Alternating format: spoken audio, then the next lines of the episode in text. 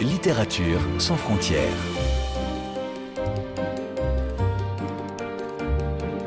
Catherine Fruchon-Toussaint. Apolline Verlon. Bonjour à toutes et à tous. Aujourd'hui, j'ai le bonheur et l'honneur de recevoir Robert Birenbaum. À 97 ans, il est l'un des deux derniers survivants français de la Seconde Guerre mondiale. À ce titre, il était aux côtés du président Emmanuel Macron pour l'entrée au Panthéon du couple Manouchian.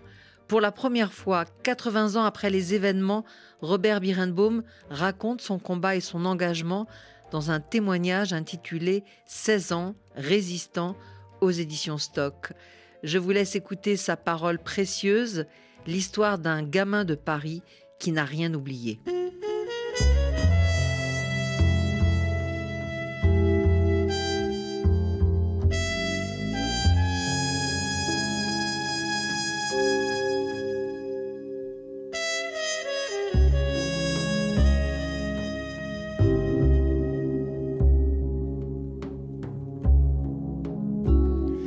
Robert Birenbaum. Bonjour cher ami.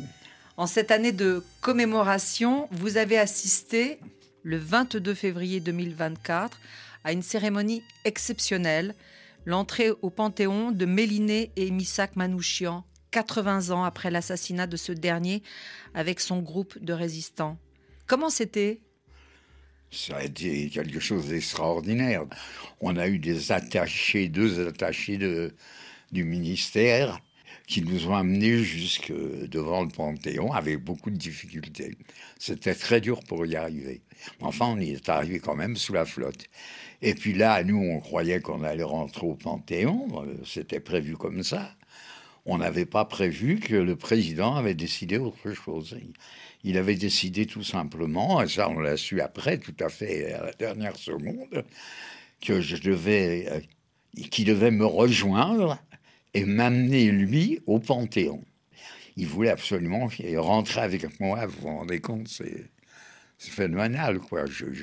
J'arrive devant 2000 personnes avec le président de la République, c'est inimaginable. Bon, déjà, il m'avait fait l'honneur de me décorer. Euh, c'était déjà quelque chose de que j'oublierai jamais, bien sûr, un des plus beaux jours de ma vie. Il faut dire ce qu'il y a.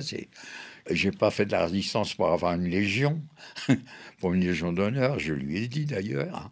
Et puis d'être avec. Euh, hier, j'ai été d'abord à une cérémonie qu'il y avait pour Isaac, pour Manouchian, devant, son, devant sa planque, et j'ai dit que j'aurais bien voulu avoir une planque comme la sienne, hein, puisque je devais rentrer dans leur groupe le jour où ils se sont fait prendre. C'est quand même. Il y a des hasards comme ça qui sont extraordinaires. Des, je vis une, période euh, qui, me fascine. je, je, me replonge dans une époque lointaine. J'ai 80 ans, heureusement. Ma mémoire est fidèle, je me souviens de tout. Et on va en parler. Voilà. Donc, vous, avez, vous êtes entré, Robert Birenbaum, au Panthéon au bras du président Emmanuel Macron, président de la France. C'est le président qui m'a fait monter les escaliers, qui me tenait qui me tenait euh, fermement, parce que sans rampe, pour moi, c'est très difficile en ce moment de monter les escaliers. Il m'a monté, il m'a fait monter les escaliers, il m'appelle Robert, enfin, on dirait que c'est mon frère. C'est incroyable. Ce qui m'arrive est sublime, quoi. Il n'y a, a, pas d'autre mot à dire. Qu'est-ce que vous avez ressenti? De la reconnaissance?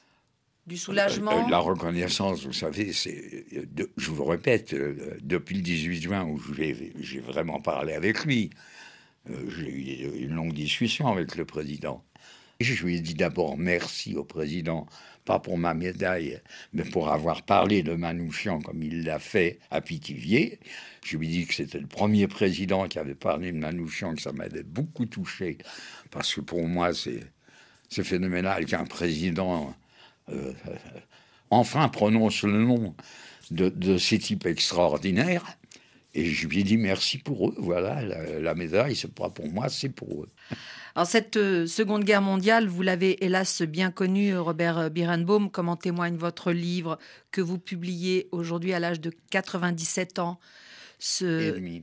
97 ans et Bientôt, demi? bientôt 18. Le récit de cette occupation que vous avez combattue et qui paraît sous le titre 16 ans résistant aux éditions Stock, l'engagement d'un adolescent dans Paris qui, en mai 1942, se voit obligé de porter l'étoile jaune.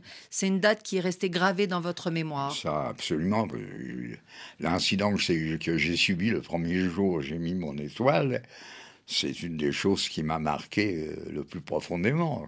Quand on se fait attaquer par un groupe d'Allemands qui marchent sur le trottoir et qui vous regardent avec des yeux haineux et qui vous frappent jusqu'à vous tomber à terre, euh, c'est- c'est une chose que j'avais pas prévue. Alors, comme je le raconte, c'est- la vérité.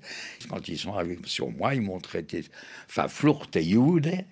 Euh, Malheureusement, la langue yiddish ressemble à celle, à celle des Allemands, alors j'ai compris ce qu'on me disait, et j'ai reçu de chacun une, claque monumentale jusqu'à ce que je m'écroule à terre, et que mes copains cherchaient bien mon père, qui était à quelques mètres dans son épicerie, qui est venu me ramasser.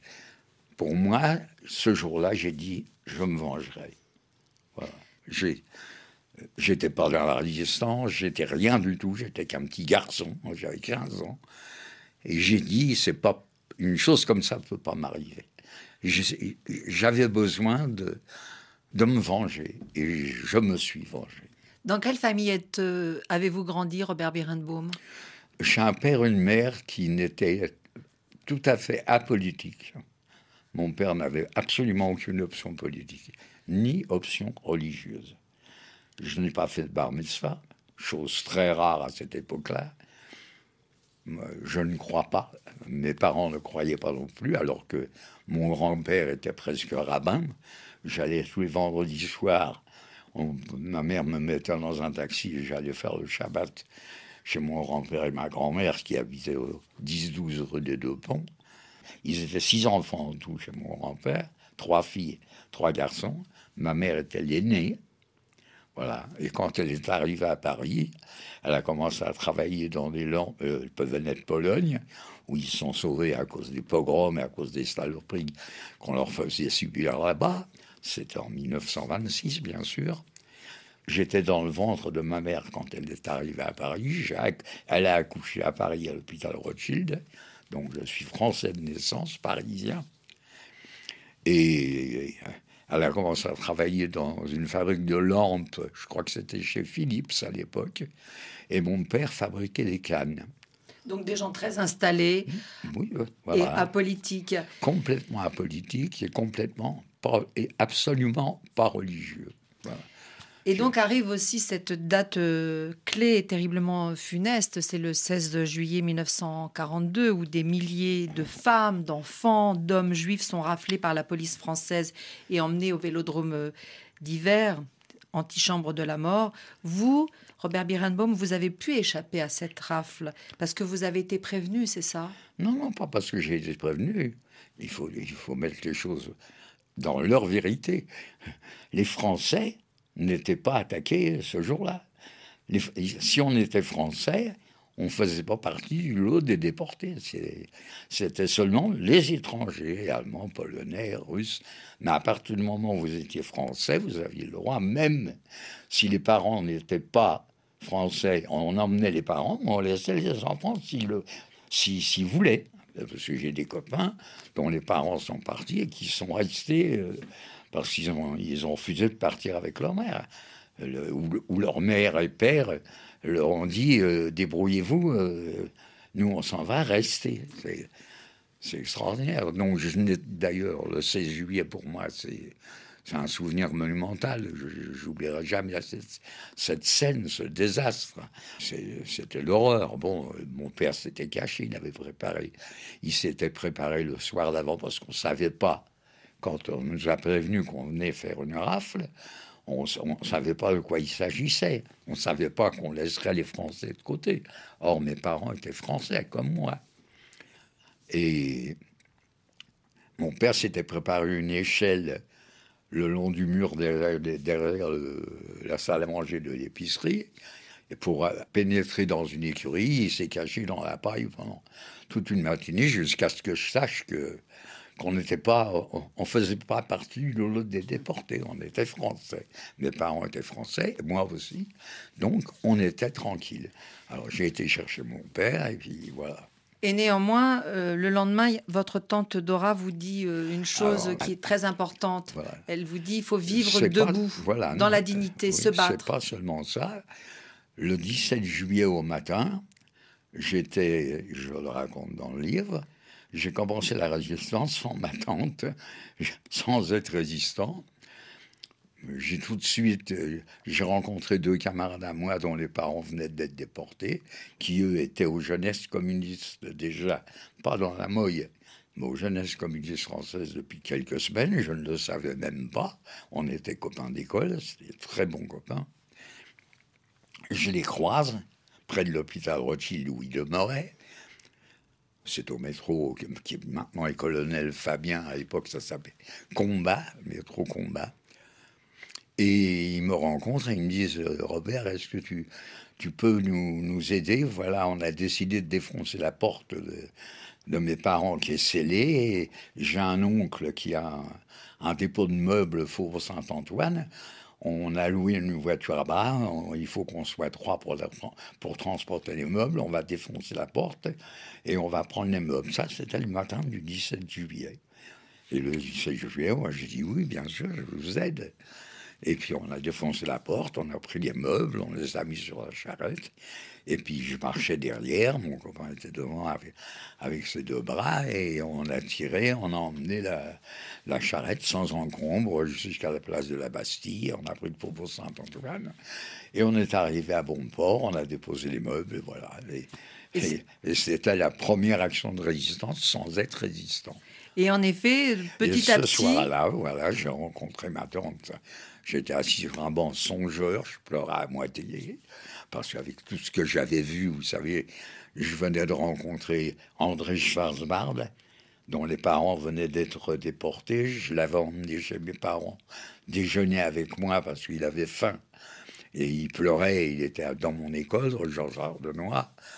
On est devenus amis en quelques minutes. Et, je lui dis, viens, tu, mes parents vont te te à manger. Quand j'ai appris après qu'il a écrit Le Dernier des Justes et que, j'ai vu à la télévision que mon copain Schwarzbard devenait le poète du siècle, euh, vous savez, j'ai lu son livre et je n'avais pas imaginé ça au départ. Mais il n'y a pas que ça. Hein.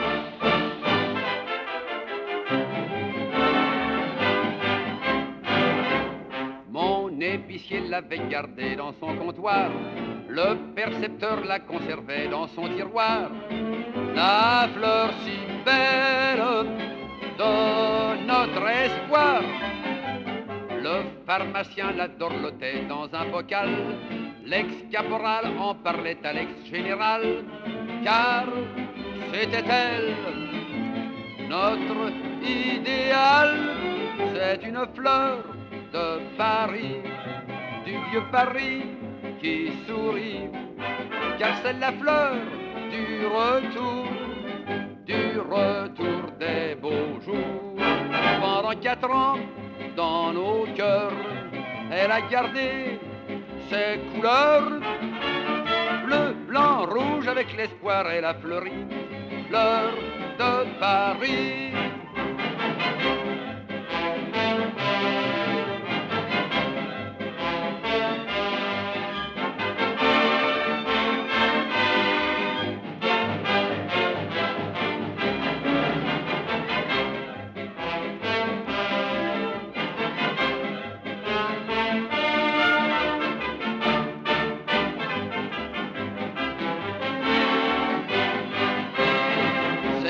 Fleur de chez nous.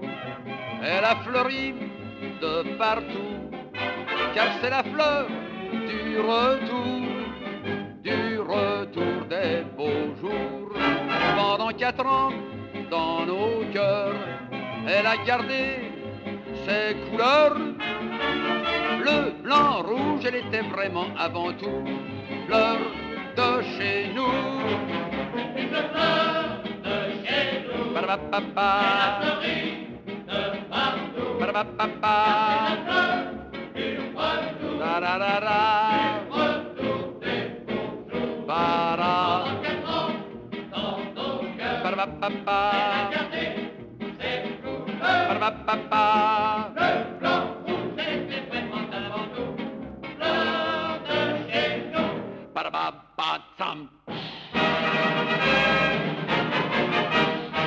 Voulez bien, Robert Oui. Birenbaum, on va revenir à vous et à votre trajet exceptionnel parce que effectivement, euh, donc euh, à partir du 17 juillet 1942, vous, vous commencez petit à petit à, avec euh, à faire de la résistance avec des Bien sûr. actions un peu par hasard. D'abord à la Sauvette, euh, on vous demande de distribuer des tracts de propagande et puis vous enchaînez les opérations de déstabilisation dans Bien les lieux publics, euh, au cinéma. Vous faites du renseignement, vous crevez les pneus des voitures, voitures, allemandes. oui. Vous vous occupez aussi euh, des faux papiers. Vous êtes sur tous les fronts. Vous courez vite, surtout. vous parlez bien et on vous surnomme Monsieur Baratin. C'est pas Pourquoi monsieur, c'est Baratin. Baratin. Oui, Baratin, parce qu'à l'époque, il y avait un comique qui s'appelait Roger Nicolas, qu'on appelait Baratin. C'était un type extraordinaire et je sais pas pourquoi, on trouvait que je parlais bien. C'est vrai, j'avais un beau discours, je recrutais beaucoup de, beaucoup de camarades que j'ai fait rentrer, beaucoup au franc-tireur directement. Et, moi, j'ai toujours voulu être au franc-tireur. Et vu que j'étais baratin et que j'avais un poste important dans la jeunesse communiste, on voulait pas me lâcher. Il- Vous étiez un poste stratégique. Voilà, oui, j'étais, vous savez, petit à petit, je suis monté en grade, ça a été très très vite, tout ça. Mais quand on est jeune comme ça et qu'on est plein de fougue, peut-être un peu d'inconscience, un peu de tête Beaucoup brûlée, mais en tout cas dans l'action, est-ce que vous avez eu peur, Robert Birenbaum justement, on me demande ça sans cesse. Vous savez, je, je crois, je peux pas dire que j'avais peur. On- n'avait pas peur. Euh, je suis pas seul. Vous savez, j'avais affaire avec des, des- des- j'avais beaucoup de filles chez nous, beaucoup de copines euh, qui avaient 16 ans, 17 ans, 18 ans, d'un courage extraordinaire. On ne savait pas ce que ça voulait dire peur. On n'avait qu'une chose en vie. On avait envie de se battre, on avait envie de, de lever la tête, comme ma tante me l'avait dit. Il faut pas baisser la tête, il faut, il faut se battre contre les Allemands. Elle était, elle était gonflable. euh, et, on y a cru, c'est comme ça. Peur, non, non, on était trop bien entouré pour avoir peur. J'ai pas connu des gens qui avaient. Mes copains n'avaient pas peur et moi non plus. Et pendant toutes ces années où vous avez vécu dans la clandestinité, pour ne pas être arrêté, évidemment, vous n'avez rien dit à vos parents. Pourquoi? Jamais, pas un mot. Vous savez, d'abord ma tante m'avait fait jurer que je ne dirais jamais à, mon père ou à ma mère que qu'elle m'avait fait rentrer dans la résistance, parce que c'est ma tante qui m'a qui m'a procuré le premier rendez-vous. Et j'ai tenu parole. euh, euh, J'ai rien dit à mes parents. Je sais bien que ça les, ça les aurait bouleversés. De toute façon, ils, ils auraient essayé de m'empêcher. C'est sûr. Alors j'ai gardé ça en moi. Et puis euh, j'ai réussi pendant toute la guerre à leur cacher, à leur raconter des histoires euh, baratin, à dormir debout. Voilà, j'avais cette euh, cette faculté d'inventer des histoires euh, qui semblaient vraies, et pourtant elles étaient fausses. J'étais un menteur, j'étais j'étais baratin. Voilà. À une Et jusqu'à la fin de la guerre, ils n'ont jamais su. J'étais- déjà engagé, j'étais déjà sous-officier de l'armée française. J'avais monté toutes les barricades du 19e, du 20e, du 18e. Tout le monde m'avait vu avec le fusil, avec les mitraillettes, euh, transporter les armes sur, sur les barricades. Quand je suis rentré dans ma rue Bello, à- en sergent-chef, avec ma mitraillette sur l'épaule et un compère Loriot, je me rappelle. On me prenait pour un blessé de, l'insurrection. Je n'avais pas été blessé, j'avais un compère Loriot. Les gens qui me traitaient de sale juif deux ans avant, en 1941 ou en 1942, quand je suis rentré dans la rue, ils m'avaient vu sur les barricades diriger l'insurrection. J'étais applaudi, on me, on me fêtait. Bon, mes parents, ils étaient subjugués, qu'est-ce que vous voulez je vous dise? Mon père m'en a voulu, bien sûr, pendant un bon moment, mais voulu. Il, m'a, jamais rien, jamais rien dit, mais j'ai bien vu qu'il il, il a été déçu par son fils, c'est vrai. Mais bon, ça s'est très bien arrangé après, il n'y a pas de problème. Vous parliez euh, d'armes à l'instant, Robert Birenbaum. Il se trouve qu'en effet, vous, vous avez eu une arme, mais vous n'avez jamais Oui. tué personne. C'est une fierté pour vous? Oui, mais ça m'aurait pas. euh, euh, je ne demandais qu'une chose faire dérailler des trains, euh, faire sauter des, des édifices, euh, tuer des Allemands. Non, non, j'étais gonflé à bloc. J'étais pas le seul. On était gonflé à bloc. C'est vrai, on était gonflé. Et puis, vous savez, on a été. Malheureusement, on a monté la compagnie Rayman de 127 membres. Quand les gens sont revenus de, de- des- des camarades de, de, de Lyon, de, de Bordeaux, de toutes les villes de province, ce- j'ai baratiné ce jour-là. On m'a demandé de recruter, faire une compagnie. On était 127 à s'engager le 25 août 1944, jour de la libération de Paris. On a tout de suite été occupé la caserne de Royer-Diderot et on, a signé notre engagement pour la durée de la guerre. 25 août 1944. Oui. Quel souvenir vous gardez justement de ce moment euh, magnifique où il y a à la fois le débarquement en juin et puis après la libération de, de Paris en août? Euh, je garde surtout le souvenir que- qu'on a parlé d'un- événement formidable qu'on avait provoqué. Euh, on avait été aux portes de Paris avec, euh, je dirigeais un groupe d'une une 15 ou une vingtaine de jeunes de plusieurs quartiers qui nous avaient rejoints le matin et on avait décidé de, de changer le poteau de Zorfront Normandie qui donnait avec la flèche d'un côté, avec une vingtaine de copains que j'ai dirigés. On, a fait une action extraordinaire devant les gens qui nous applaudissaient. Et on a vu les camions allemands qui arrivaient euh, pour partir euh, au front de Normandie, c'était le 17 juin. Et au lieu de partir à gauche, ils partaient à droite. Pour nous, c'était euh, c'est un événement extraordinaire dont on a parlé à Radio Londres. Oui, parce que vous aviez changé les panneaux de changé, direction voilà. pour... euh, Alors, je ne dis pas qu'ils ont, qu'ils ont fait 100 km de l'autre côté et qu'ils se sont aperçus qu'ils, qu'ils étaient dans l'erreur, parce qu'on n'a pas tout changé. Ils ont dû rencontrer quelques minutes après, ou, quelques, ou une demi-heure après, ou trois quarts d'heure après, un poteau qui disait que c'était le contraire. On n'a pas changé tous les poteaux, tous les poteaux de France. Mais on a fait une action qui a retardé, ne serait-ce que quelques minutes. Bon, c'était pour nous une victoire. Voilà. Et pour les gens, je vous dis, ils nous applaudissaient dans la rue. On ne nous a pas applaudi seulement ces jours-là, vous savez. On a fait des choses folles qui nous semblaient. euh, euh, bon, on, on prenait des risques énormes sans, sans faire attention. On a fait ça pendant, pendant deux ans et demi, pendant trois ans. Robert Berenbaum, c'est la première fois que vous publiez un témoignage public. Cette histoire, elle est connue de votre famille, mais là, à 97 ans, vous révélez ça. Pourquoi? Parce que vous voulez aussi, euh, justement, euh, rappeler euh, qu'il y a eu tellement de résistants étrangers qui ont permis à la France de retrouver la liberté, de redonner sûr. une reconnaissance à toutes Non, ces voilà. femmes, tous ces hommes qui se sont battus pour un drapeau qui parfois n'était même pas le leur, Oui, mais on- mais qui se battaient pour des valeurs universelles. Oui, bien sûr. La France, c'est le pays des droits de l'homme. Et vous savez, quand on lit les poèmes de Manouchian, euh, Manouchian, pardon, c'est sensationnel, c'est extraordinaire.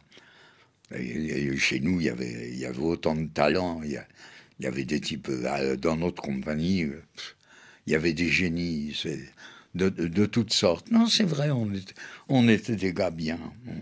C'est un témoignage donc aussi pour la jeunesse. Bien, c'est surtout un témoignage pour la jeunesse. Bien sûr que c'est un témoignage pour la jeunesse. Je vous explique ce livre. J'avais écrit mes mémoires en 1997 avec l'aide de mon épouse, qui elle aussi a une histoire extraordinaire. Parce que je ne suis pas dans la famille Birenbaum. J'ai rencontré le jour de la libération de Paris, alors qu'elle sortait de son trou où elle est enfermée. Ça, il y a eu un livre déjà, il y a eu un film sur Arte où on raconte l'histoire de ma femme.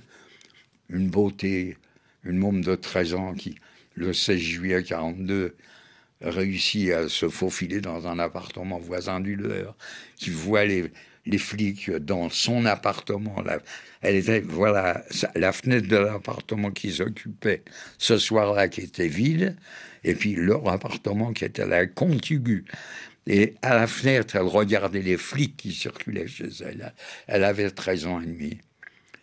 Et de 13 ans et demi, pendant deux ans et trois mois, enfermé dans un petit local au 209 rue Saint-Maur, gardé par des justes.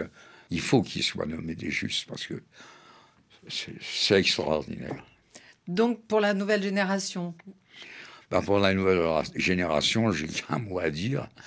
Je vous dis, euh, il faut pas baisser la tête.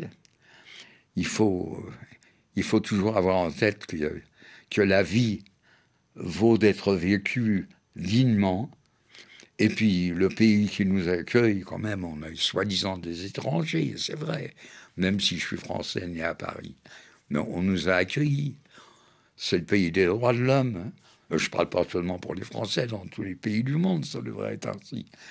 Quand on aime son pays, quand on aime sa patrie, eh ben, il faut se battre pour elle. Il n'y a pas d'histoire. C'est pas ça, c'est pas une nouveauté. hein. On n'a rien inventé. Ça a toujours été comme ça. La Révolution française, Victor Hugo, Les Misérables. On, a tous lu euh, toutes ces histoires. On n'a fait que suivre leur exemple. Et je suis très ému, bien sûr. Mais ce qui m'arrive, c'est. Et puis voilà, je voudrais profiter aussi de ce moment pour dire que je voudrais tellement que des jeunes qui sont les, les filles, les filles de- de- des copains que je, cite me téléphonent, me demandent. Ah ben, Je me rappelle de leurs parents, je me rappelle de tout. Je voudrais qu'on me demande. Je voudrais les, honorer eux aussi. C'est pas moi tout seul, j'ai rien fait de plus que les autres. Alors, je, je- ça me ferait. J'espère qu'avec ce livre, il y a quelqu'un qui va m'appeler, qui va me dire Mais mon père était avec vous, mon grand-père. Je suis prêt à raconter. Je me rappelle de tous mes copains. Les 127 noms, ils sont, ils sont gravés dans ma tête. Je ne sais pas, j'ai de la chance. J'ai de la chance d'une mémoire extraordinaire. Je ne peux pas dire autre chose. J'ai toujours eu une mémoire extraordinaire. Vous savez, tous les jours, je me regarde dans la glace, je regarde les photos, je revois mes copains. C'est quelque chose d'extraordinaire. Ils étaient tous courageux, comme moi. Voilà. merci beaucoup. Et l'appel est lancé alors? Ben oui, absolument. C'est la première fois. Mais je le dis et je le répète. Que je répondrai toujours. Je, je leur dirai ce que leurs parents ont fait. Leur père ou leur grand-père. Euh, je- J'invente rien. C'est c'est des choses que je connais par cœur. Oui, oui. Et puis la chance que je parle encore. Je- 98 ans, je crois que j'ai- une petite blessure à la lèvre, alors ça me gêne un petit peu pour parler, mais je crois que je suis encore assez baratineur. Je m'en excuse, mais c'est comme ça. Merci beaucoup, Robert Birenbaum.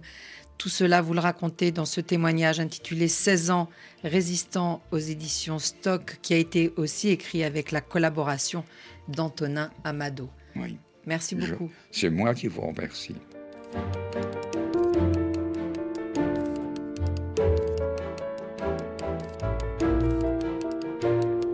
Littérature sans frontières. Catherine Frujon-Toussaint. Apolline Verlon. Vous pouvez réécouter cette émission sur le site rfi.fr en cliquant sur l'onglet Podcast. Et pour ne manquer aucun numéro de votre magazine, vous pouvez vous abonner à Littérature sans frontières dans votre application préférée et nous laisser un commentaire.